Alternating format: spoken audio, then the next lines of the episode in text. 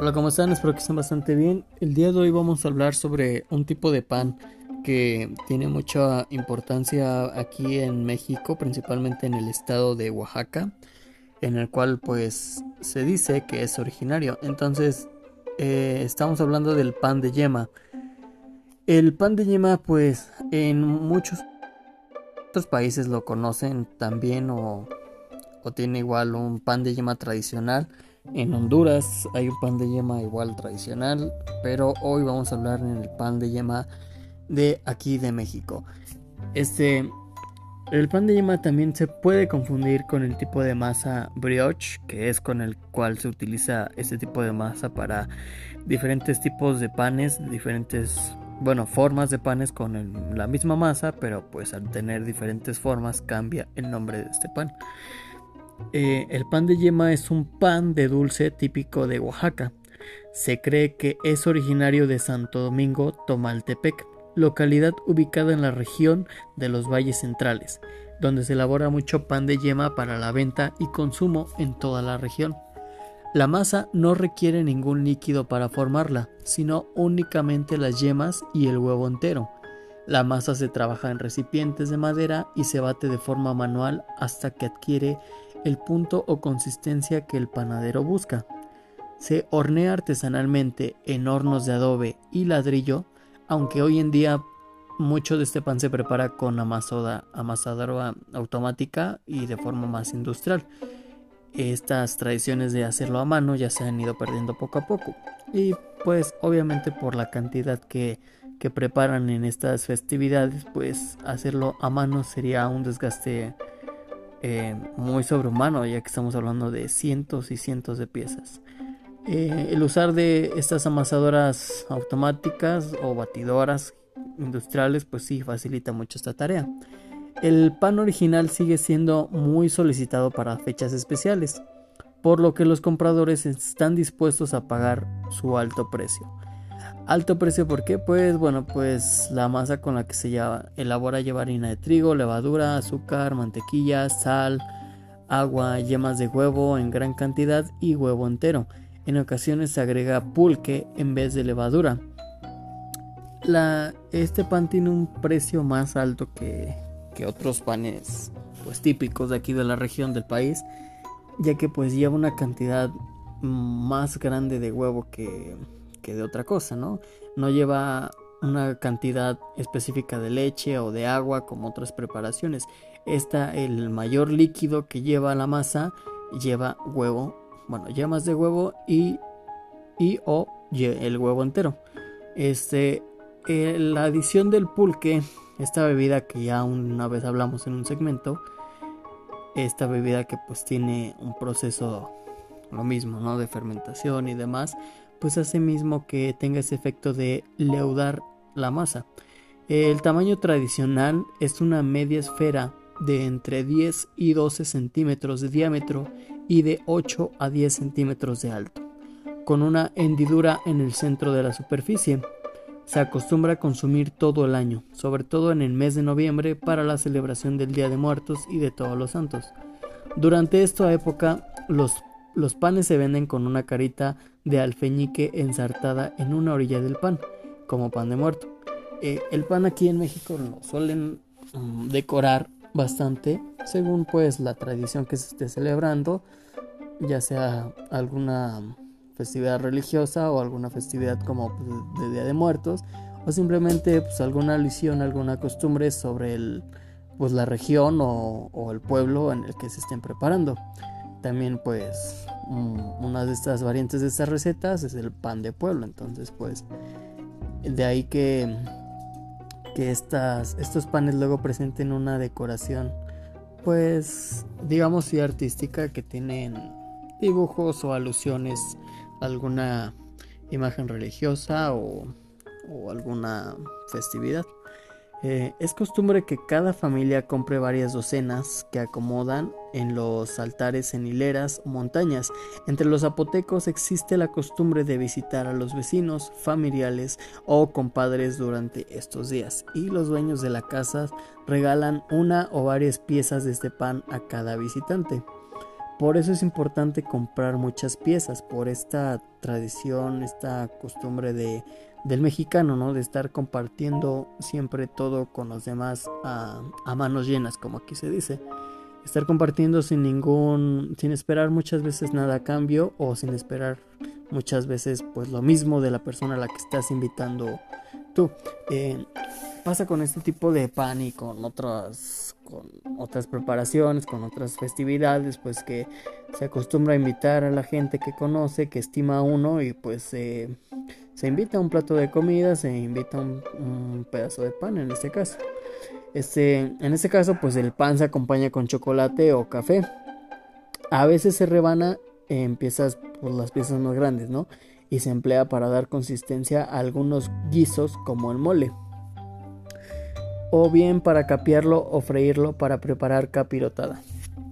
Este pan no solamente se tiene que se puede degustar así solo, ya que pues el sabor es bastante bueno, sino que aprovechando sus cualidades y consistencia, pues como lo estamos viendo, se prepara, se puede utilizar para dar consistencia a muchas, a muchas preparaciones o pues como un mole que igual pues eh, muchos moles lleva la adición de, de galletas, de pan, de tortilla, entonces puedes optar por usar rebanadas de este pan para tu mole, la preparación del mole y da otro sabor interesante. El capearlo igual es una de las opciones, se presta mucho ya sea por la consistencia que tiene. Este proceso, el capeado es pues muy parecido a, un, a una témpura, ¿no? A un rebozado. Em, aquí en México pues sí es muy popular el capeado, normalmente se utiliza pues para los las piezas de chiles pues grandes o incluso pues algunas proteínas animales. Y pues la capirotada pues es una de los un postre del cual ya hablamos en un segmento. Este postre que pues combinas mm, ingredientes dulces salados y te resulta un sabor pues pues muy satisfactorio y pues que sabemos que cree casi casi pues fue inventado por accidente este, esta receta de la capirotada. Mm, bien, este pan también se utiliza para esta capirotada que le estamos hablando. Bien, pues otra de las tradiciones con este pan es que durante el día del mercado de, en la central de, de, abastos de la ciudad de Oaxaca, pues muchos pasillos se destinan a la venta del pan de yema, en los que se puede encontrar pan de yema de todos tamaños, desde pequeños de unos 5 centímetros de diámetro en piezas individuales, hasta algunos que rebasan los 30 centímetros, que se destinan principalmente para esta, esta acción de estar compartiendo con, con los seres queridos y conocidos y amigos. En muchos lugares se vende un pan de yema falso, es decir, uno cuya masa no lleva las yemas necesarias y se colorea con pintura vegetal para que simule el color de estas. Sin embargo, el sabor es insípido por lo que es fácil reconocer la imitación. Eh, este es este pan sí es muy importante que, entiendan que por lo mismo de la popularidad que tiene el pan, se presta pues a estas imitaciones pues que lo hacen las personas espero que no lo hagan por malicia pero lo hacen pues para que no gastar tanto en insumos y pues te lo venden y te lo cobran como un pan de yema auténtico lo cual pues no se puede engañar ya que pues utilizan bastante agua o leche en la preparación de este pan de yema de imitación y pues obviamente la consistencia va a ser obvia, ¿no? Eh, la consistencia que te va a dar una cantidad grande de yemas en una masa pues va a ser pues mm, muy fácil de reconocer ya que es una textura muy muy única de que solamente la yema, el proceso del almagamiento que te da la yema en la masa, toda esta ligazón con, la clara, con, con, el proceso del batido, no te lo va a dar eh, el mismo proceso con el agua ni con otro líquido como leche, ¿ok? Entonces es muy fácil de identificar esa textura. Em, Obviamente pues el colorante pues lo utilizan en muchas ocasiones pues para estar pues mm, digamos que ahorrando algunos de los ingredientes, pero en este caso pues es muy fácil identificarlo, ya que pues sí es un color amarillo súper super más mm, obvio, incluso un poco antinatural en algunos casos, de algunos colorantes que se pasan la mano, y pues obviamente te estás dando cuenta que es una imitación y que no lleva, y que no lleva una cantidad de yemas importante, ¿no? En este pan, a lo mejor pues de unas 8 yemas que lleve una preparación, pues le estarán poniendo a lo mejor unas dos yemas únicamente y lo demás lo agregan de agua o leche pues para pues reducir costos y con este colorante pues ya pues lo reducen el costo, logran el objetivo y te lo venden aún más a un precio de un auténtico pan de yema. Eh, es importante identificar esto y preguntar por eso bien en qué en qué lugares comprar un auténtico pan de yema, ya que pues por lo mismo que les digo que se presta a muchísima venta de este pan, muchos de estos panes no son auténticos. Entonces hay que hay que tomar en cuenta para comprar un verdadero pan de yema y si alguna vez tú ya probaste un pan de yema y no te agradó, pues dale una segunda oportunidad. Tal vez te tocó una de esa mala suerte y te tocó una imitación de un pan de yema. Por eso no te atrapó el sabor y la textura de ese pan.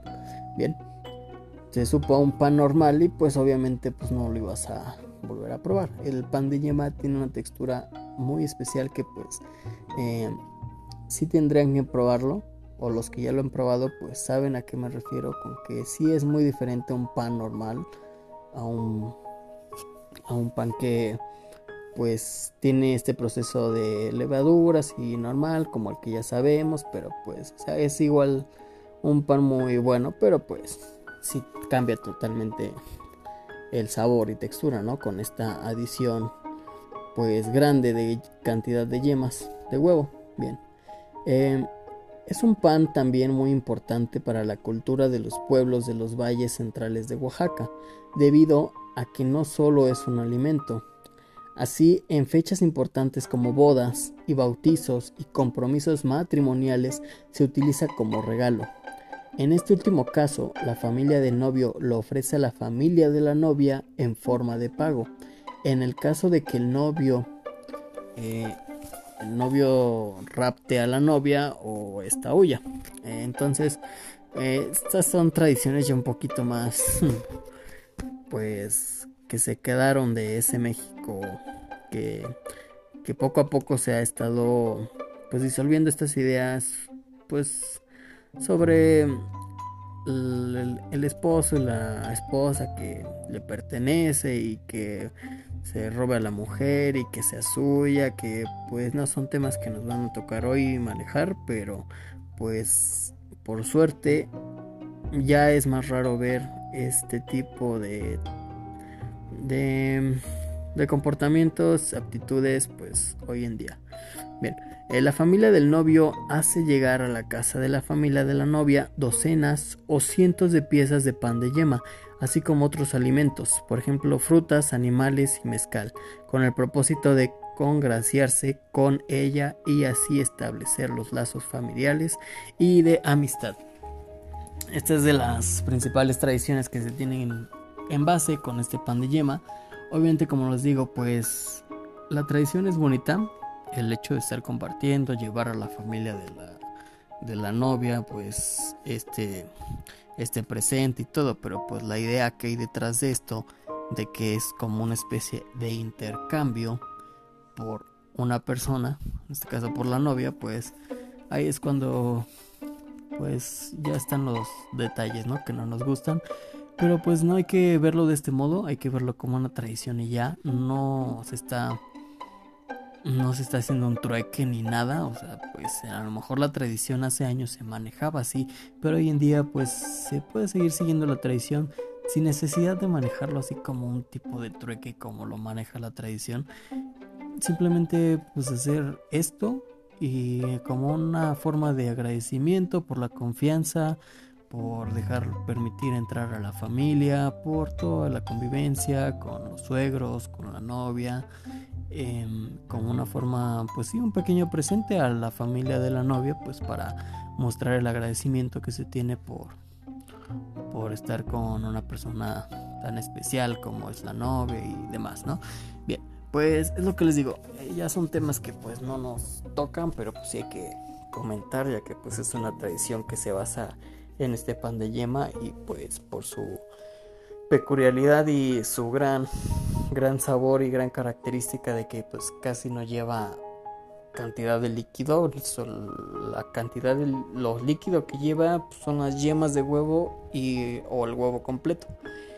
Entonces es una receta que sí les recomiendo que busquen dos o tres opciones antes de prepararla antes de practicarla. Eh, sí les recomiendo que utilicen el proceso bueno, si lo pueden conseguir adelante, si no, pues utilicen levadura normal.